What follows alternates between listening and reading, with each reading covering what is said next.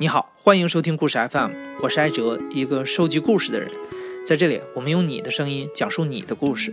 每周一、三、五，咱们不见不散。今天故事的讲述者叫高瑞，是我的一个朋友。高瑞在北方的一个村庄里长大，大学毕业之后，他一直在公益机构里工作。这些年，因为工作的原因，高瑞见过很多人和事儿，也不断的刷新他的世界观和价值观。但是无论如何变化，高瑞发现，小的时候在自己长大的那个村庄里见过的人和事儿，其实早就让他接受了这个世界的复杂性。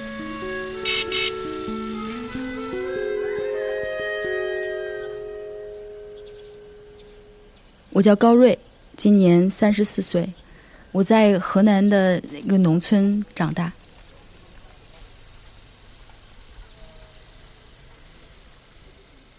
在我们村子，就只有一个大家族姓高。在我们村，只要是姓高的，就我爷爷说的话，就是你一定就是咱自家亲戚。整个村子呢，就嗯三条主街吧。然后我们家呢，嗯是在南街这个就比较把头的地方。我们家的隔壁是我，嗯，我叫五爷家。然后我们家的对门是我们家四爷家。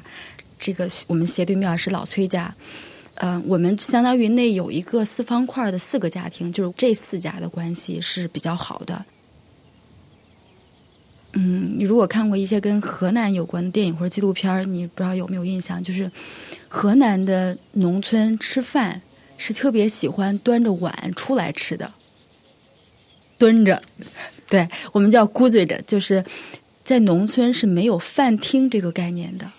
一般呢，就是端着饭出来吃，不会有什么特别的，还炒几个菜的那种。基本上就是，呃，面条或者是晚上就是汤，然后就蹲门口，我们这四家就会聊起来。比如谁家今天做了稀罕的东西，比如包了饺子、割了肉。嗯，然后一般的情况就是会喊小孩儿，就是几家的小孩说：“哎，来家里边舀碗这个可能有肉的面条，或者是来吃几个饺子，就这样的情况。”然后就相当于我们我们这四家关系是特别好的，而且我爷爷是一个家传的教的做洛阳水席的一个师傅，就洛阳水席是以前这个官宦人家呃过大事儿。就是我们说红白喜事儿才会做的这样的，怎么叫流水席大菜？就是，然后我爷爷是他父亲教的，然后他教了我爸爸和这个老崔。我记事儿，我爸我们村肯定了，就是附近的几个村儿谁家要有这个红白喜事儿需要做水席，就会请我爸和老崔一块儿去，然后他们俩就是搭班做水席，做得有，我觉得至少得有二十多年。我爸属于话很少，嗯，不是很爱开玩笑，而且因为我爸是老大，所以我爸整个就是一个严肃正直、老实巴交的这样一个农民的形象。老崔呢，在我小的时候的记忆里边，他是很喜欢开玩笑，很爱呃，就是调侃各种人，就是大人小孩儿。我小的时候，我很少会跟我爸。嗯，就玩儿，就是那种嗯，没大没小，然后说话也可能不讲究这个到底说的啥。但是就是如果老崔逗我们，尤其是一帮小孩儿，我们会跟他就是那种小孩儿跟大人打着玩的状态是有的。就是老崔自己的家当时是四口人，就是他呃他媳妇儿，然后有两个小孩儿，然后他的大女儿呢和我年龄差不多。比我稍微小一点，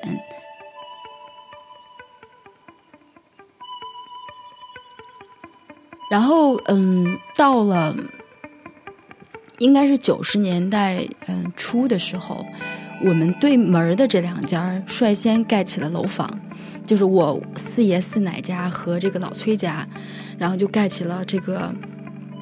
我刚才说的是楼房是吗？是平房，就是一层的这个平房。平房在我们那儿是第一代那个，就是相对来讲早富裕起来家庭的一个象征。周围那个时候就是基本上每家每户都是以前的很土坯房、瓦房，瓦房的结构是尖儿状的结构。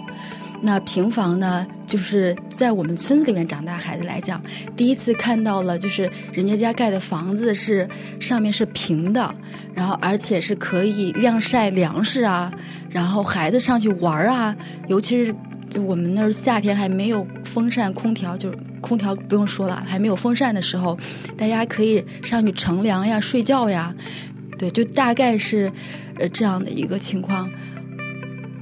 然后，嗯，农村是一个非常好的这个，它有很好很好的内在的信用体系。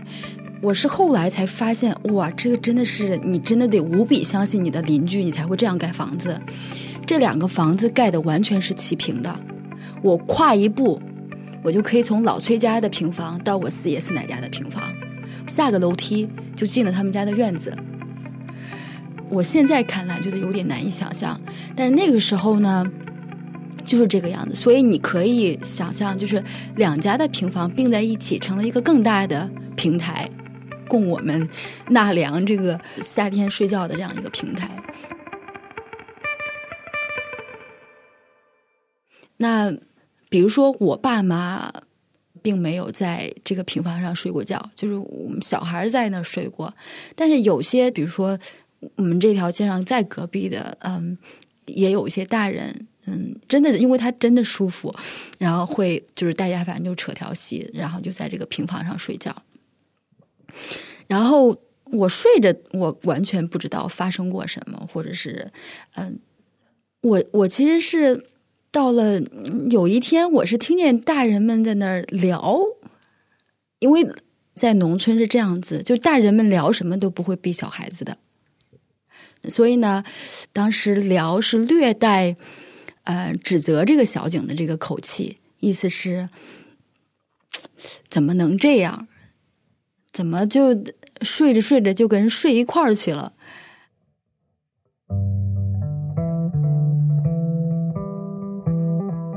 这个事件的当事人都是有家室的人，分别是老崔和小景。老崔就是刚才提到的跟高瑞父亲搭伙做水席的邻居，而小景呢，也住在高瑞家的那条街上。高瑞和他们家很熟，高瑞还要喊小景的父亲叫老爷。就是这个老爷呢，他一辈子没有儿子，就是几个闺女，然后到最后呢，就是剩下的闺女都嫁出去了，只有小景后来招了一个上门女婿，呃，就跟我这老爷跟他的父亲住在一起，就是一直住在我们那个街上。那他这个上门女婿是怎么招来的呢？就是这个老爷去陕西。还是山西给人家做木匠活的时候呢，遇到了一个男的。这个男的其实按照情况说就是个孤儿，就是没爹没妈，然后就在别人那儿打工。但是就是有蛮力，干活也特别踏实，特别好。然后就被我这老爷看上了，把他带着，就说你跟着我，我教你手艺。嗯，就把他带回家了。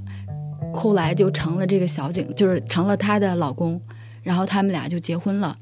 但是小景呢，是一个用我爸妈的话说，就是一个嗯，你只要让他吃，让他耍，他就什么都行，心里边没什么事儿，也不操心什么事儿，没有那么多烦恼的一个人。从我小的时候。对于他的印象到现在，他都还是就是今年过年回去，我们村子里头有那种，就是因为河南嘛，就大家都会唱点豫剧，他还组了一个小团队，在我们那个村的，就是广场上唱戏，特别喜欢耍，他就是在家待不住的那种人。那她丈夫呢，就是你见他就是永远在干活。就是要不是地里活地里庄稼，要不就是，嗯，那个老爷接的木匠活但是他对这个小景，包括对呃，他们俩人有，呃，三个孩子，对小景，对这三个孩子，包括对那个，嗯，小景的父母亲都特别好，特别知道这个谁对他好，然后知道要要回报人家的一个人。他反正就是干活挣钱。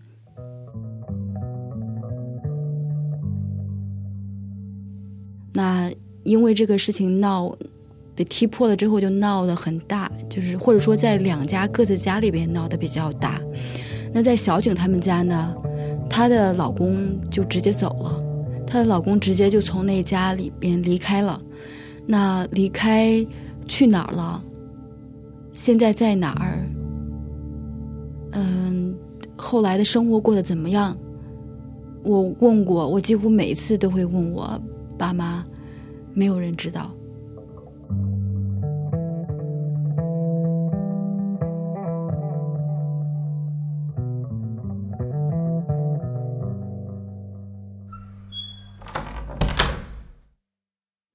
那老崔他们家是这样子，嗯，老崔的媳妇儿玉凤，她是一个长得算是挺好看的。整体来讲，因为老崔常年在外头干活，就是他们有时候出去干活就好久不回来。嗯，玉凤就把家里边收拾的其实是特别好。比如我爸，嗯，和老崔如果大班出去要做水席，他们。一般至少要是两天半到三天，然后我妈如果需要什么帮忙，我记得是她经常到我们家来，比如帮我妈一些忙。嗯，但是呢，嗯，有一点儿可能这个是呃是老崔不喜欢的，就是唠叨，就是爱管男人唠叨。但是那个时候呢，老崔要离婚，嗯，玉凤。坚决不离，所以就吵闹啊、争执、打就特别多。因为农村的房子没有任何隔音，我记得有一次特别清楚的是，一样就是在家里边吵完，然后就老崔就出来了。老崔出来了之后。嗯，我四奶就在，就是干点什么，应该是什么针线活我们小孩就在旁边玩。然后呢，我四奶就说：“呃，老崔，意思是这个不能也不能打闹的太厉害。嗯，就就这个事儿总是得解决嘛。你整天吵，整天闹，这个也解决不了问题。呃，然后就说：哎呀，这个玉凤也是一个挺好的媳妇儿。然后。”把家里边收拾的这么好，然后老崔在外头干活的时候，他完全不用操心家里。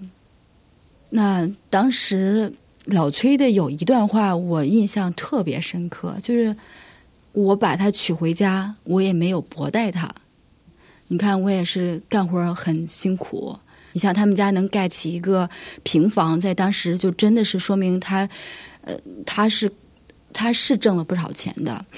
嗯，然后嗯，老崔描述了一个场景，就是他说，我也知道他这个生这两个孩子也受罪了，啊，也立功了，生尤其是生老二的时候，因为老二是个男娃，然后说，嗯，在医院里边，他刚这个从这个手术室出来，嗯，我也是那个拉着他手，然后还亲着他说，呀，不容易，什么老崔家谢谢你。就这段话是我听到过老崔说过两次，在类似的场景下他说过两次。我觉得老崔可能当时也，你说他是不是就下定了心要去跟玉凤离婚啊？要去把这个家给就是散了？可能他也他也有自己的犹豫或者纠结或者不舍，他应该也是复杂的。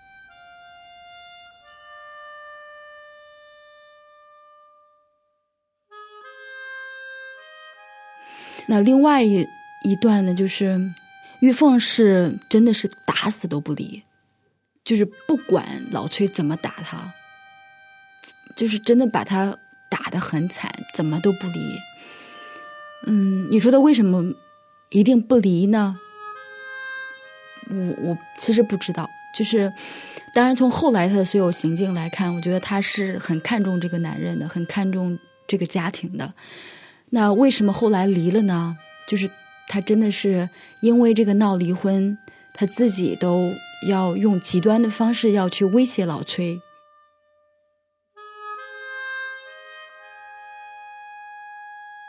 嗯，跑到那个马路上，然后被车给撞了。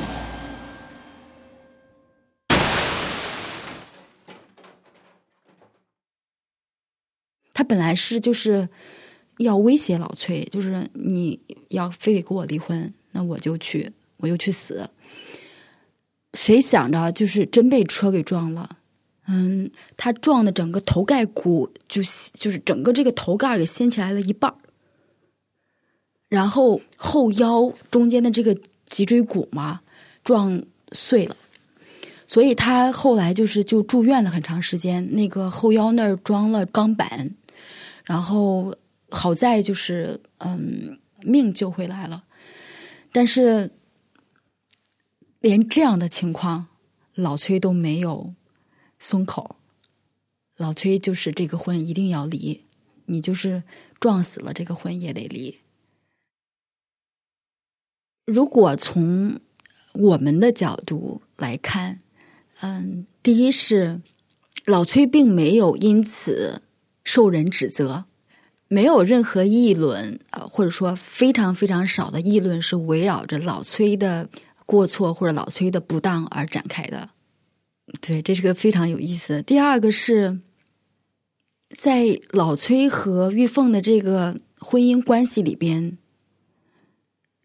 谁更想要留住他，谁就更弱势。那显然，嗯。我觉得不是说老崔把自己放在了一个非常强势的位置，而是玉凤的这个态度把老崔逐渐的抬到了那儿，就是一点一点的把他抬到了你越想留我越不要呃这样的一个状态，然后所以觉得顺势离了也挺好。那就在他的家里边，你想一般这种情况，然后家里边人会劝。但是从我爸这儿，我听应该是他们家人有鼓励，所以呢，具体什么时候办的离婚的这个手续，嗯，我们都不是很清楚，包括爸妈也不是很清楚。但是，嗯，知道的就是小那个玉凤出院了之后，呃，就从这个家离开了。整个这件事情呢，可能就是在那。一年内发生的。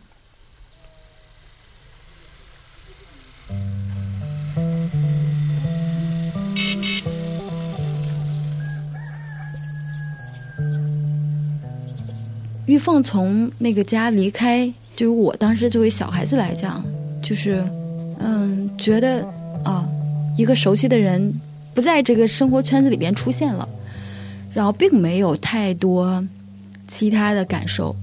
基本上，嗯，大人们的议论主要是，嗯，怎么说呢？它不是一个持续性的，好像，哎呀，我们街上爆发了一个大八卦，然后大家就整天在那儿。其实没有，大家会聊，但是大家会适可而止。一个是因为街坊四邻离得很近，一个是因为，嗯，这是别人家的事儿，嗯，少管少说。然后，整个这件事情呢，也就进入了一个大家也不讨论、也不议论了。他们俩就继续更公开的，呃，那个小景会上老崔家呀，然后我们会更频繁的看到他们在一起呀，就是一直这样子持续过了很多年。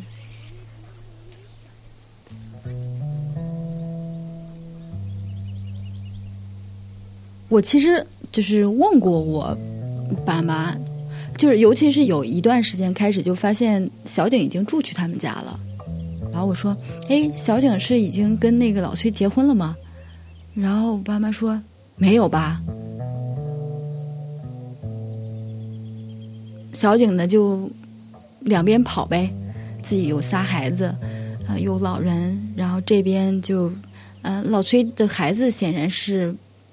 不怎么认可他的，但是那个小男孩呢，嗯，就老二，那个很小嘛，就所以也没有办法。就是作为小孩，他或者我至少没有听到过他强烈的表达，说我我不想要让这个女的来我们家呀什么的。然后老大是个闺女，玉凤从这个家离开的时候，嗯，这个闺女是玉凤带走的，然后所以是玉凤抚养，但是她经常会回来。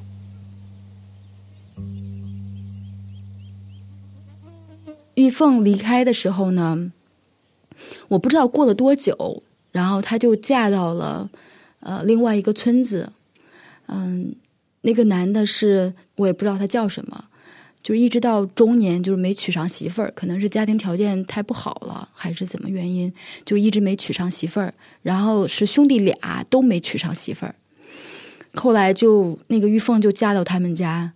嗯，把自己的闺女抚养大，然后还抚养了一个玉凤的啊妹妹家的闺女。的确是一个，他是一个很善良的人。就是他妹妹可能就是嗯有家庭状况的原因养不起一个多一个孩子，然后玉凤觉得自己家里边条件会好一点，在那个时候，他就把自己妹妹家的闺女接过去养着，然后他和那个。嗯，她的第二任老公也没有再要小孩。玉凤和她第二任丈夫，就是大家的描述这几年一直都比较一致，或者是重复性的描述，就是她真的是命好，嫁了一个人特别疼她，然后把她真的是照顾的特别好。尤其是她出了车车祸之后，很长一段时间并没有非常啊完全的这个劳动能力，嗯。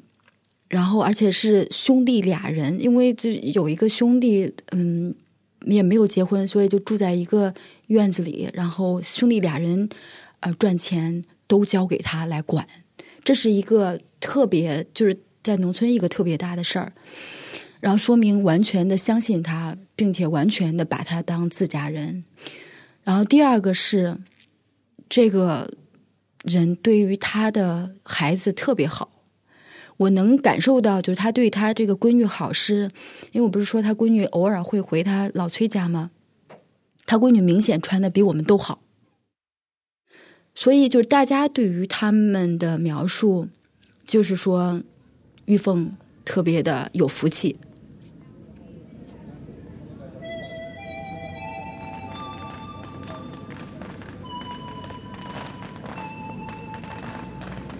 我一六年就是春节回家，我春节回家，嗯，就是不免俗的聊一下 村里面的八卦，嗯，而且他们家这个事儿，就是我一直很好奇，就是我越来越大之后，对这件事情的认知会越来越不一样，我越来越好奇，就到底他发生了什么，然后跟我妈聊，然后我妈说玉凤回来了，我说啊，我说玉凤回来了，我说。他怎么回来了？然后，嗯，我妈就说是那个他们的儿子要结婚，然后就跟老崔谈条件，要结婚就得把我妈给接回来，要把他用的词是我我记得我妈说的原话是得把我妈给呃请回来。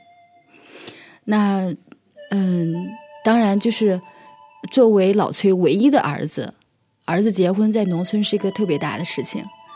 然后具体他跟他儿子怎么谈的，这我们外人无从知道。但是儿子肯定是拿这个去跟他爸做了谈判，跟老崔做了谈判，就是我要结婚，你要出席我的婚礼，你就必须得把我妈给请回来。我觉得这中间呢，让这个事件嗯发生转折的一个巨大的诱因，就是儿子。有足够的权利，其实是权利，就是家庭关系中这个权力结构发生的调整，有足够大的权利来去要求父亲，你要把我妈给请回来，不管他爸愿不愿意。那老崔就去请了，然后玉凤也回来了，就是这个这个当时对我来讲，就是我听到。就虽然就是我妈可能花了一分钟吧，就跟我把这个过程就讲完了，但是我当时听的时候呢，我就觉得，天哪，就是就是到底是怎么请的，就怎么就回来了，然后玉凤怎么就回来了，然后后来我就又得知了，就更就是玉凤回来的这个代价是非常大的。